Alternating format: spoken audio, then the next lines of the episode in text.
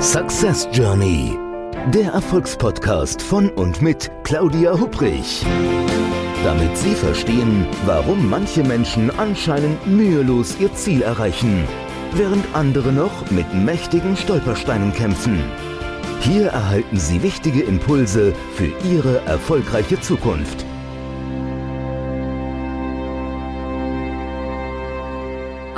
Herzliches Hallo und willkommen zu einer neuen Episode des Podcasts Success Journey. Dem Podcast mit jeder Menge Impulsen, damit aus Ihrer Reise zu Ihren Zielen eine echte Success Journey wird. Mein Name ist Claudia Hupprich und ich freue mich, dass Sie heute wieder mit dabei sind. Und ich freue mich auch sehr auf den heutigen Gast. Da bin ich ganz gespannt schon drauf. Er ist für mich ein, ein Macher ein Mensch, der andere Menschen inspiriert, ähm, der andere Menschen begleitet, ins Machen zu kommen. Er ist jemand, der man könnte vielleicht sagen, der Experte für Veränderungsprozesse, um Veränderungsprozesse auch zu starten. Ich hätte ihn auch anders anmoderieren können. Ich hätte sagen können, er ist Berater, Coach, Autor, er hält sehr, sehr viele Vorträge. Und der Grund, warum ich ihn heute in den Podcast eingeladen habe, ist, er er hat eine Geschichte, eine persönliche Geschichte, die, die mich sehr fasziniert. Ich habe jetzt gerade ein bisschen gestockt, ob das Wort fasziniert das Richtige ist. Ähm, es ist wirklich eine spannende Geschichte, eine Geschichte, ähm, die, ja, wenn, ich weiß nicht, ob sie, ich sag's mal anders. Kennen Sie das so, wenn man irgendwie morgens falsch aufsteht, auf der Bettkante sitzt und denkt, boah, was für ein Tag. Und jetzt sind bestimmte Termine noch entsprechend im Kalender drin und man hat eigentlich überhaupt gar keine Lust. Ähm, es sind Dinge, die vielleicht dann irgendwie schief laufen am Tag und dann tritt ähm, sowas in Gange, dass man sich vielleicht noch selbst leid tut und denkt, ach, das, kurzum, dass man in so einer Art Jammertal ist. Also ich glaube, das kennen wir irgendwie alle. Und die Frage ist ja aus so einem Jammertal, wie kommt man eigentlich daraus? Wie motiviert, wie motiviert man sich selber? Also es gibt jede Menge Chakra-Impulse, äh, mehr als genug im Web, äh, wo man sich was runterladen kann, wo man entsprechend was nachlesen, gucken kann. Um Chakra geht es hier heute nicht, sondern es geht wirklich um das Thema Veränderung und auch persönliche Veränderung. Entsprechend, man könnte auch sagen, ja, innen neuen Schwung zu kommen. Und ich will gar nicht mehr zu ihm sagen, sondern ich mag einfach nur sagen, lieber Sebastian Wächter, ich freue mich total, dass du heute da bist.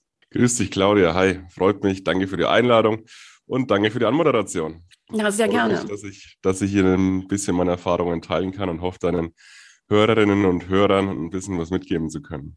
Sag mal, Sebastian, du wenn ich dir, wenn ich jetzt äh, in der Anmoderation so gesagt hätte, also der Sebastian Wächter, der hat eine echte Success Journey hinter sich. Würdest du da mitgehen oder eher sagen, nee? Ja, sich selbst beurteilen ist immer so eine schwierige Geschichte, gerade in dem Segment.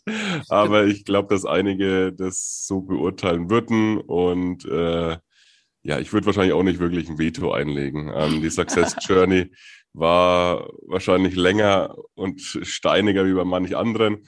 Aber mhm. am Ende glaube ich schon, dass ich es gut hinbekommen habe. Ja, doch, würde ich schon sagen. Spannend. Denn die Success Journey, ich, ich denke, das kennen bestimmt Hörerinnen und Hörer, ähm, ja, die uns jetzt lauschen. Manchmal ist es ja so, es passieren Dinge im Leben, die in dem Moment, wo sie passieren, gar nicht witzig sind.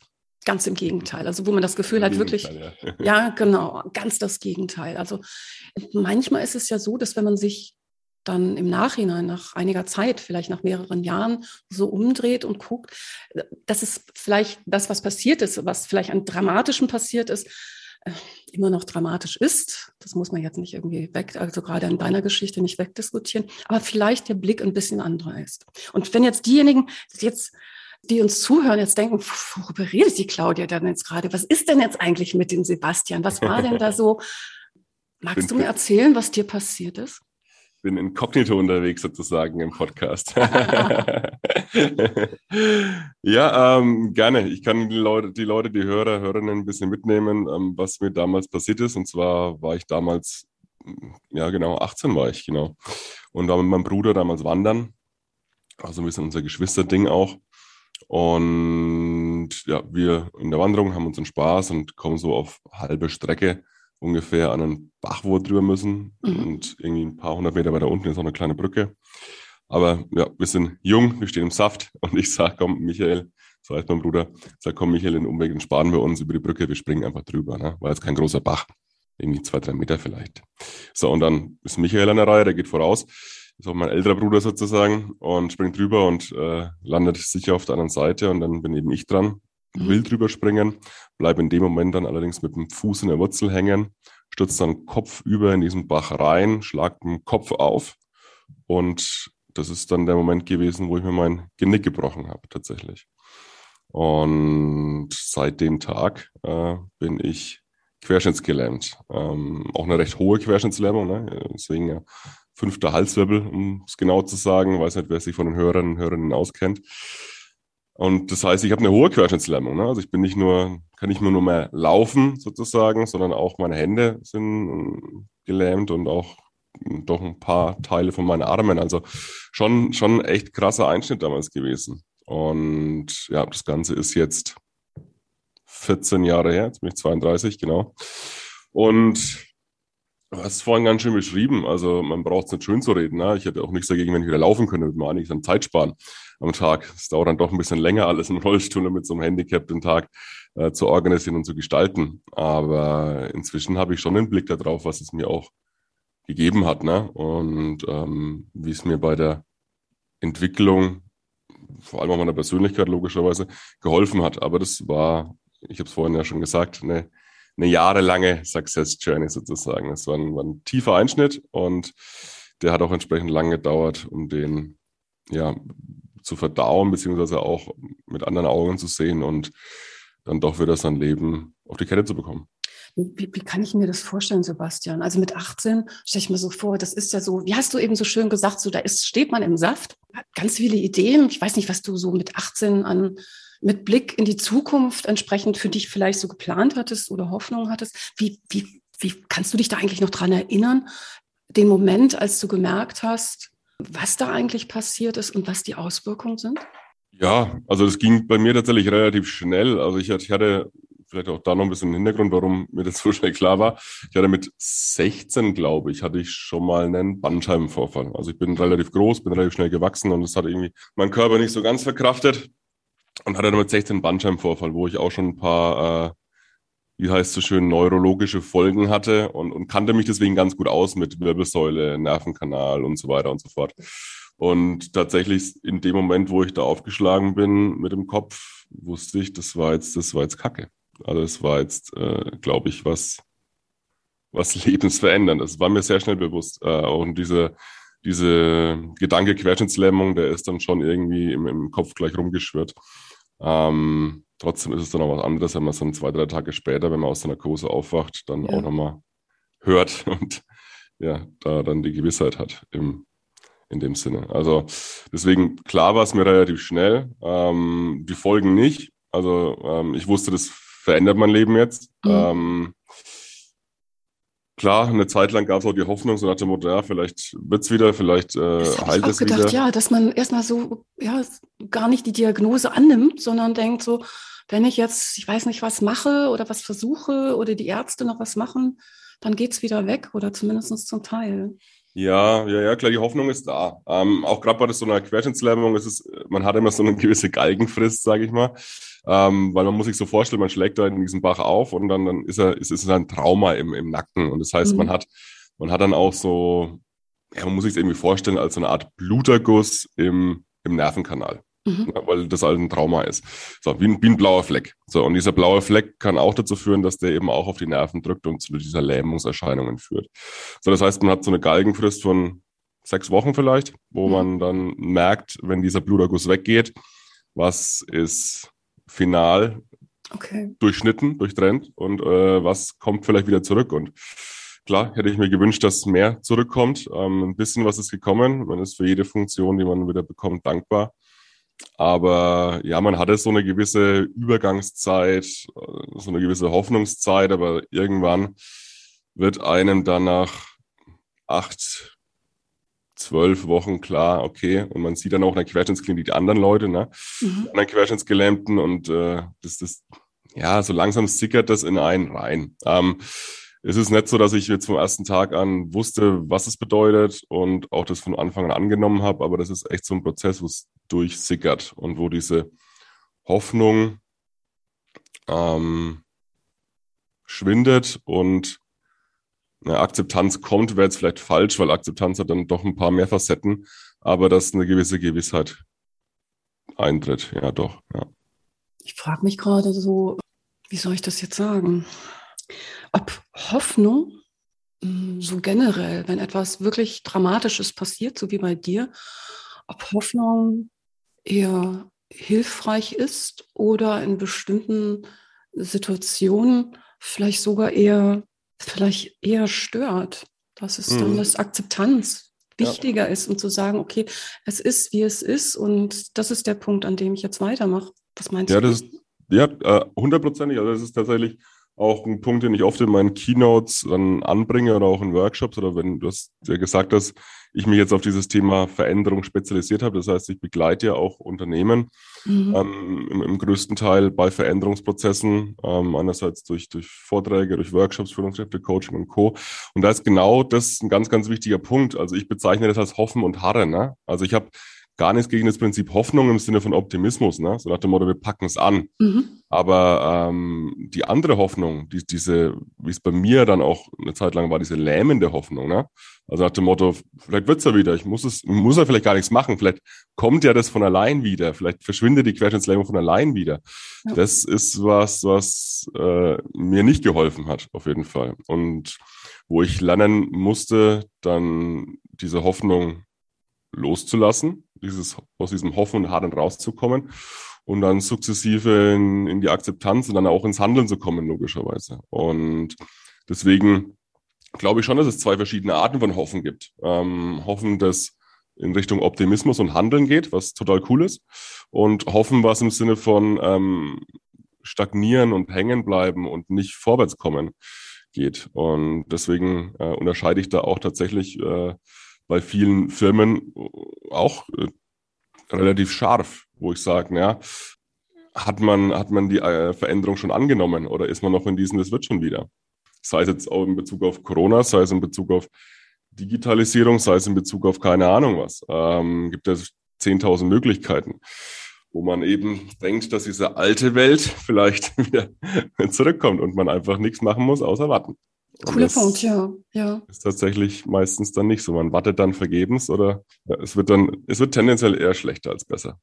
Eigentlich ist ja so das Wort Hoffnung, also jetzt aus meiner Sicht hätte ich jetzt so gesagt, ist ja eigentlich relativ positiv konnotiert. Ne? Aber so, wenn du jetzt so sagst, es gibt die, die Hoffnung, die positive Hoffnung jetzt entsprechend, also in Richtung Optimismus und Handeln und eher die lähmende Hoffnung, es wird schon wieder das sind ja wirklich, das sind ja zwei verschiedene Paar Schuhe. Ne?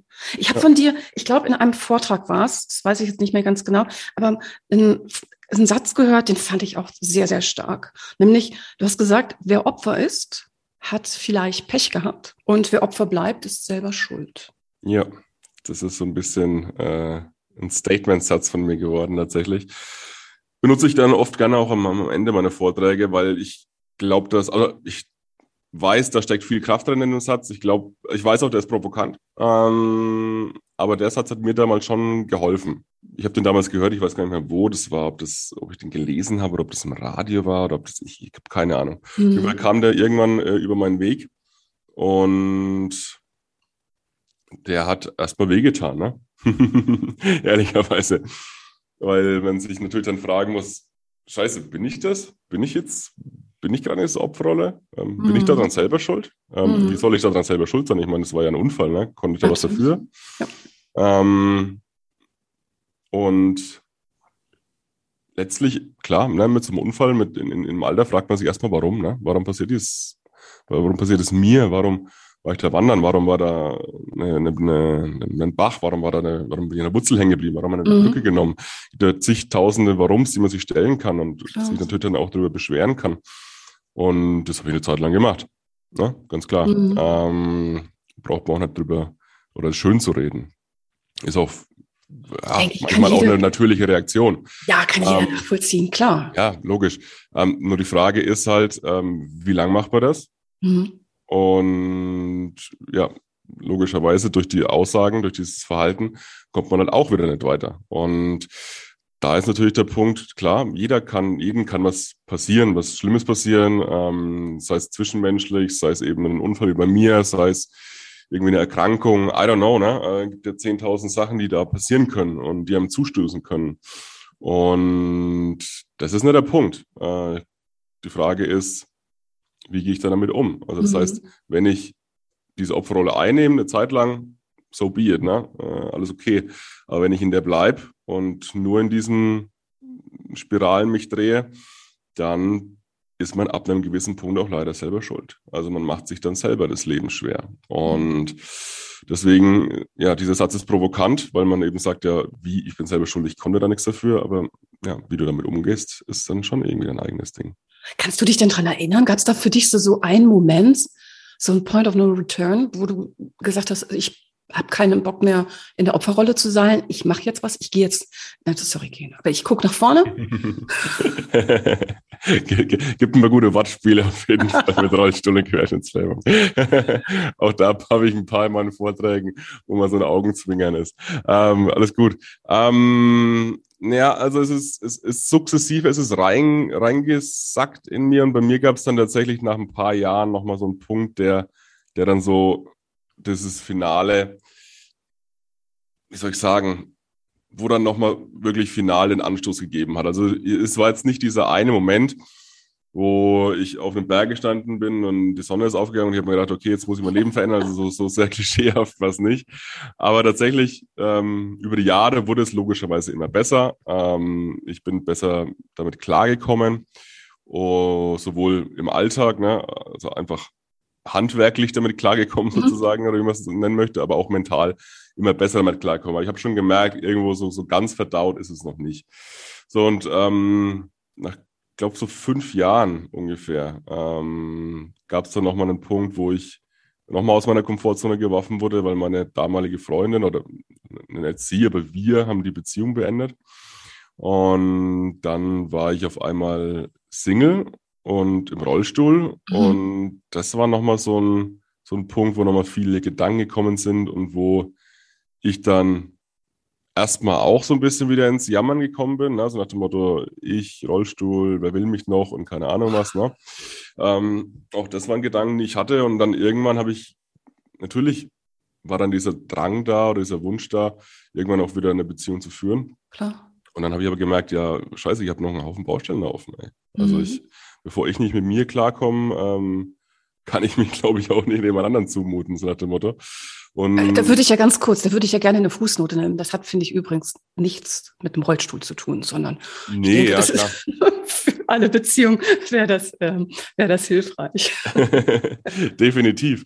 Nur, ja, ich habe es an dem Punkt auch halt für mich gemerkt äh, mhm. und habe dann gemerkt, dass dann auch vieles nicht verdaut war. Und da habe ich dann das zum letztlich im Auslöser genommen, da nochmal ganz, ganz tief reinzugehen. Viel, viel zu lesen über die Thematik, äh, auch nochmal da meine Komfortzone dann auch zu verlassen, nochmal ähm, zu gucken, was kann ich allein, bin dann auch nochmal umgezogen und habe nochmal einig, vieles geändert in meinem Leben. Ähm, mhm. Zum Glück dann zum Positiven. Und das war echt ein Punkt, wo man nochmal die Augen geöffnet hat. Auch da, wie gesagt, wurde auf meine Komfortzone geworfen und musste dann wieder was machen. Und das war dann, wo ich dann so nach sechs, sieben Jahren tatsächlich dann so final sagen konnte, ja, jetzt hadere ich nichts mehr damit. Jetzt ist es okay. Ich bin Super. wirklich, äh, so wie es ist, passt es für mich. Ähm, und ja, inzwischen jetzt, gut, jetzt sind es 14 Jahre her, jetzt bin ich happy und führe auch wieder eine tolle Beziehung. Cool, genau. Super. Mensch, also, ähm, so, hattest du denn mit 18, wusstest du schon, ähm, was du so machen willst, beruflich, in welche Richtung du dich entwickeln willst? Mm, jein. Also ich, ich äh, hatte schon irgend, also ich war eben schon immer ehrgeizig, äh, war schon immer auch sportlich, äh, war mhm. schon immer wettbewerbsorientiert.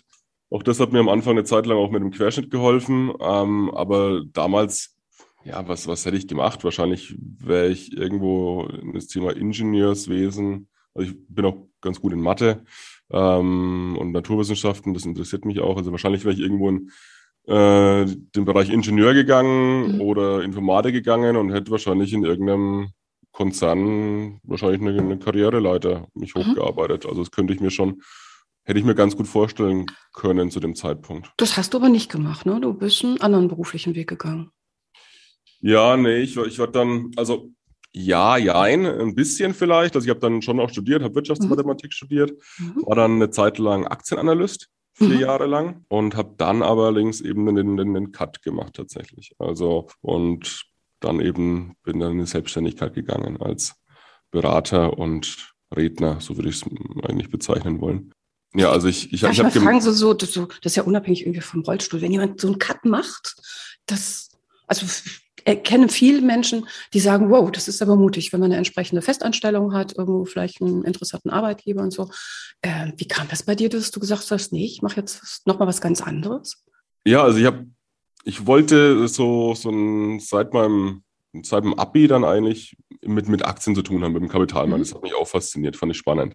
So, ähm, habe dann tatsächlich mein Studium auch danach gewählt. Also Wirtschaftsmathematik fand ich auch spannend, aber es ist auch so ein bisschen die, ja, Bilderbuch, das Bilderbuchstudium für diesen Berufswunsch, würde ich mal Okay. sagen. Und dann ja, habe ich Praktikas gemacht und dann, als ich einen Master hatte, habe ich dann eben äh, als Portfolio-Manager angefangen. Was macht so ein Portfolio-Manager?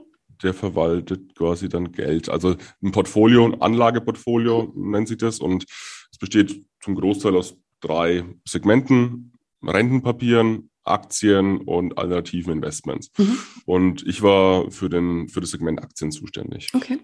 in der Vermögensverwaltung. Genau. Und habe dann aber gemerkt, ja, also ehrlicherweise, das ist jetzt, es war nicht so, wie ich es mir vorgestellt hatte.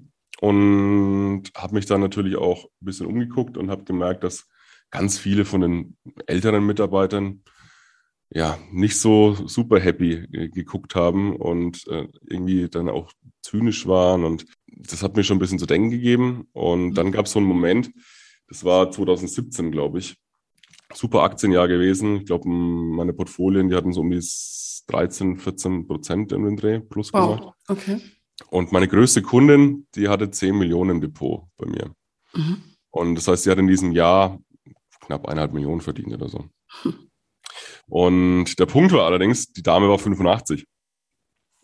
Und das war, wo ich mir gedacht habe, sag mal, was, was bringt das für einen Mehrwert? Ne? Die Dame wird das Geld eh nie ausgeben. Also was, was, was mache ich hier? Ähm, es waren alles total vermögende Kunden. Ähm, und dann einerseits fand ich die Ar Arbeitsatmosphäre nicht so toll, andererseits ähm, fand ich den Sinn dahinter dann nicht mehr. Und ich habe mir dann relativ schnell gedacht, ja, wenn, dann ändere ich jetzt was. Weil jetzt war, ich war dann 28, 29, glaube Mhm. ich. Und natürlich kann ich das Spiel jetzt noch fünf Jahre weitermachen oder zehn Jahre, aber ich glaube nicht, dass ich glücklicher werde. Mhm. Und ich habe gutes Geld verdient. Ähm, ist auch kein Thema, aber ich war dann relativ schnell konsequent, muss ich sagen, und habe dann nach einem knappen Jahr dann das Ganze sein lassen.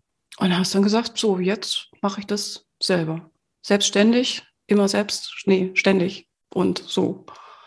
Ja, die, die, die, die Aussage höre ich oft, die teile ich gar nicht so eich, dieses selbst und ständig. Also ich finde schon, also einer meiner größten Werte ist, glaube ich, Unabhängigkeit, Mhm. Selbstbestimmtsein. Mhm. Kommt mit Sicherheit Mhm. auch daher, dass ich viele Jahre meines Lebens auf Hilfe angewiesen war Mhm. und abhängig war, ähm, sozusagen von, von anderen Leuten. Und deswegen weiß ich es unglaublich zu schätzen, dass ich mein eigener Herr bin.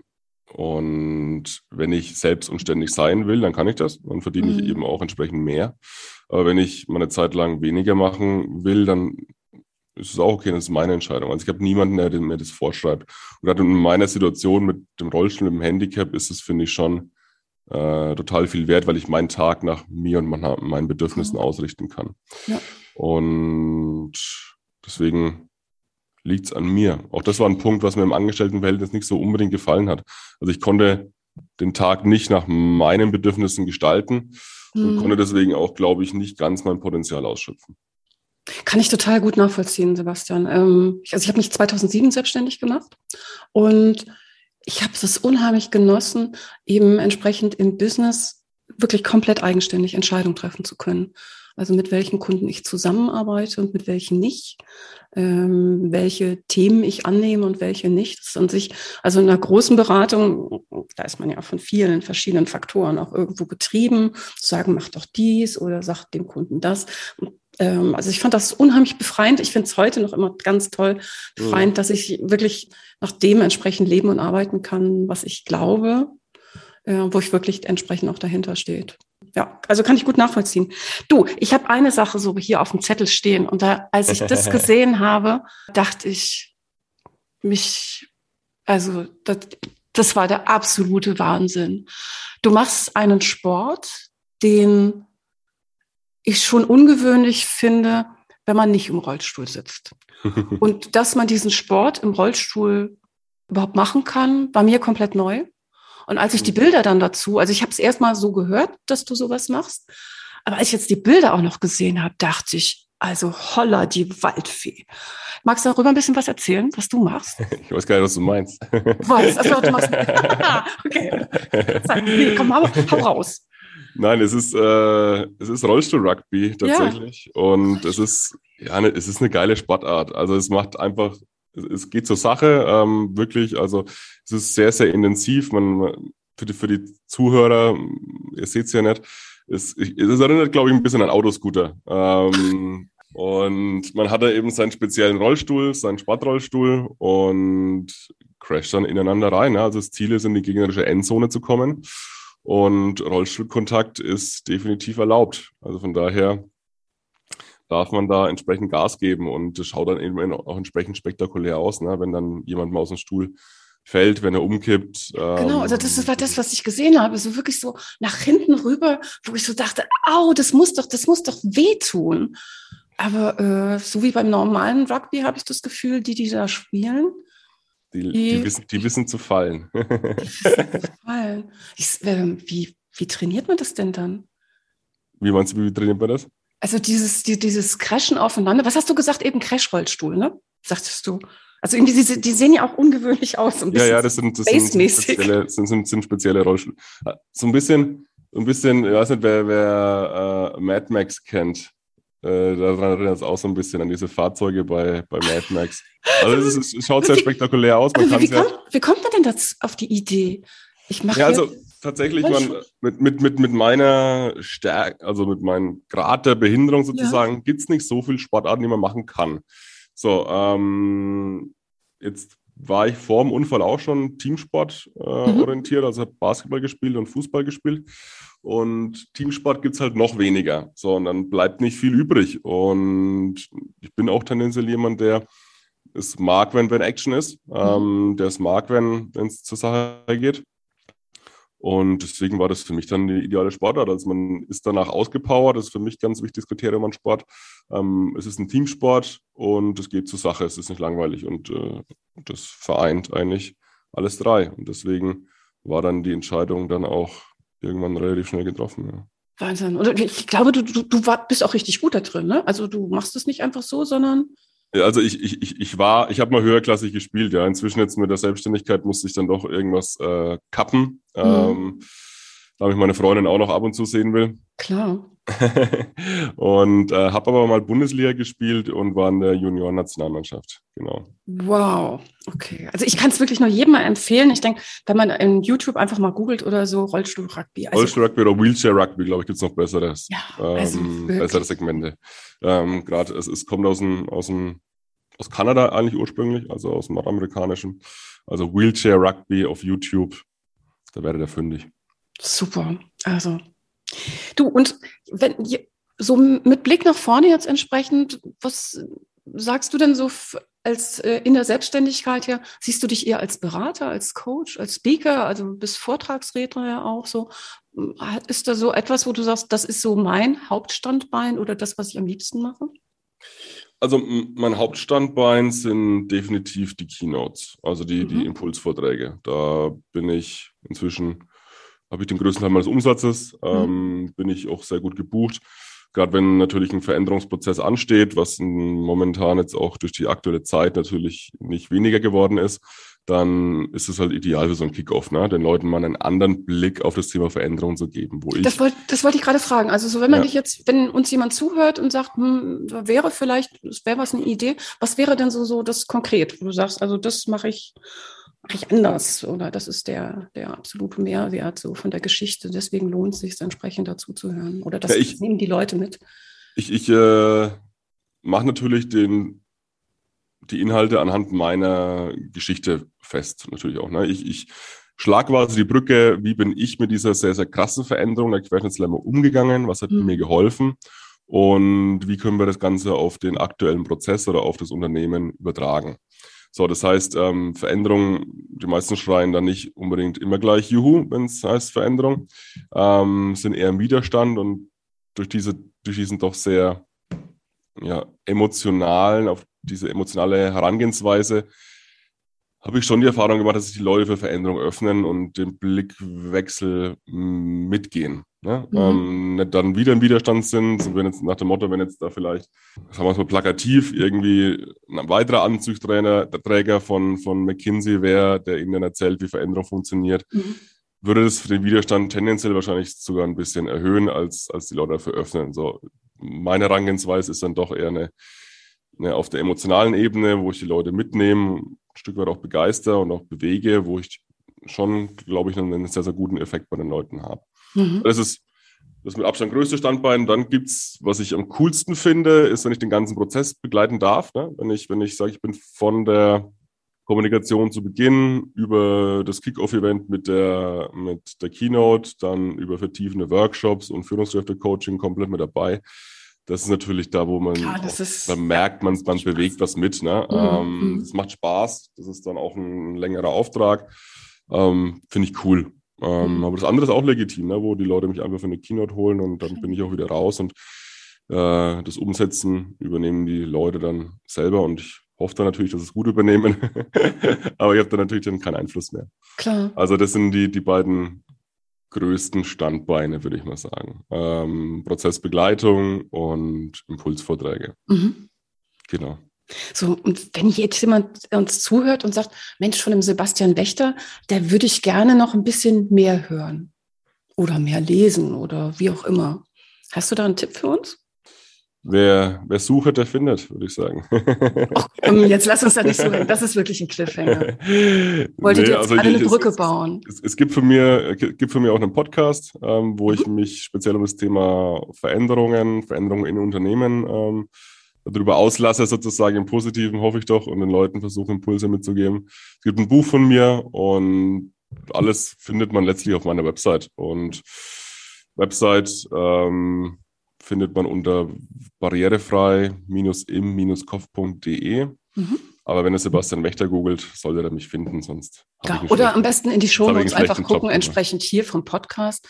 Deinen Podcast, ich höre da immer wieder sehr, sehr gerne rein. Also kann ich auch jedem nur empfehlen boah, bitte auch hier natürlich weiter zuhören. Aber Sebastians Podcast, ganz im Ernst, ist wirklich, äh, ist wirklich ein toller Podcast, lohnt sich unheimlich, viele Themen, also alles rund ums ja, ich, Change Management, auch Modelle, ja, die du teilweise erklärst und so. Genau, ich versuche ich versuch die Folgen auch ein bisschen kürzer zu halten, aber mir sind es immer so 10 bis maximal 20 Minuten eigentlich. Ich habe ein paar Interviewfolgen auch mit dabei, mhm.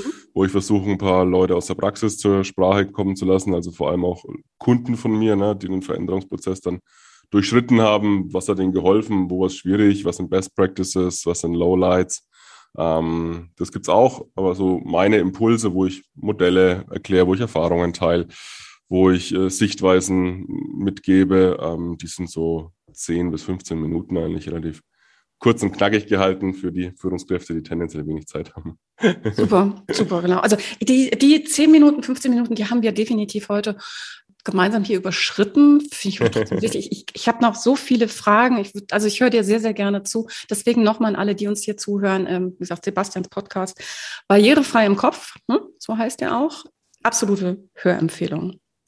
Ja, lieber Sebastian, dann vielleicht, damit ich meine, die restlichen Fragen irgendwie auch mal so stellen darf, vielleicht machen wir irgendwann noch mal eine zweite Folge entsprechend, steigen vielleicht noch ein bisschen mehr ins Change Management ein, könnte ich mir auch Gerne. gut vorstellen. Ich mag aber jetzt erstmal erstmal Dankeschön sagen, dass du dir deine Geschichte, das ist ja wirklich eine ja echt wilde, dramatische Geschichte, dass du die so mit uns geteilt hast und vielleicht ist der eine oder die andere, die uns zuhören, ja vielleicht auch inspiriert, so vielleicht gerade, wenn man einen Moment hat, wo man so sich so als Opfer fühlt, ähm, ja, da inspiriert zu sein. Ich mag den Satz nochmal sagen, also ich finde den wahnsinnig toll. Wer Opfer ist, hat halt vielleicht Pech gehabt. Aber wer Opfer bleibt, ist selbst schuld. Und vielleicht könnte man den einen oder anderen da auch inspirieren. Insofern ein herzliches Dankeschön sehr, an sehr dich. Gerne. Ja. Mich jetzt ja. gefreut. Vielen Dank für die Einladung, Claudia. Ich hoffe, dass ich ein paar Leuten was mitgeben konnte. Und ähm, wer Fragen hat, äh, fragt, schaut euch nicht. Ihr findet mich äh, auf meiner Webseite, ihr findet mich auf LinkedIn. Ähm, kommt auf mich zu ähm, und wenn ich irgendwo unterstützen kann, let me know. Super. Also nochmal herzliches Dankeschön an dich und herzliches Dankeschön auch ja, an Sie, liebe Zuhörerinnen, lieber Zuhörer. Ich hoffe, dass Sie wieder so den einen oder anderen Impuls heute mitnehmen konnten, dass wir Sie so ein bisschen inspirieren, hm, vielleicht so ein bisschen anstiften konnten, ins Tun, ins Handeln zu kommen. Ich freue mich, wenn Sie beim nächsten Mal wieder mit dabei sind. In diesem Sinne, machen Sie es gut, aber machen Sie es bald. Ihre Claudia Hubrich. Success Journey. Der Erfolgspodcast von und mit Claudia Hubrich. Claudia Hubrich ist Managementberaterin, Business Coach und Managing Partner von Consulting at Work. Sie berät seit mehr als 20 Jahren Menschen und Unternehmen, die sich entweder in Veränderungsprozessen befinden oder sich in solchen befinden wollen. In ihren Vorträgen, Coachings und Workshops gibt sie Impulse für mehr Klarheit, Motivation und Umsetzungskompetenz, damit sie das kleine oder große Stück Veränderung erreichen, welches sie sich wünschen. Und kostenlose Impulse, wie Sie an Ihr Ziel gelangen, finden Sie auch unter www.claudia-hubrich.com. Schauen Sie gleich vorbei.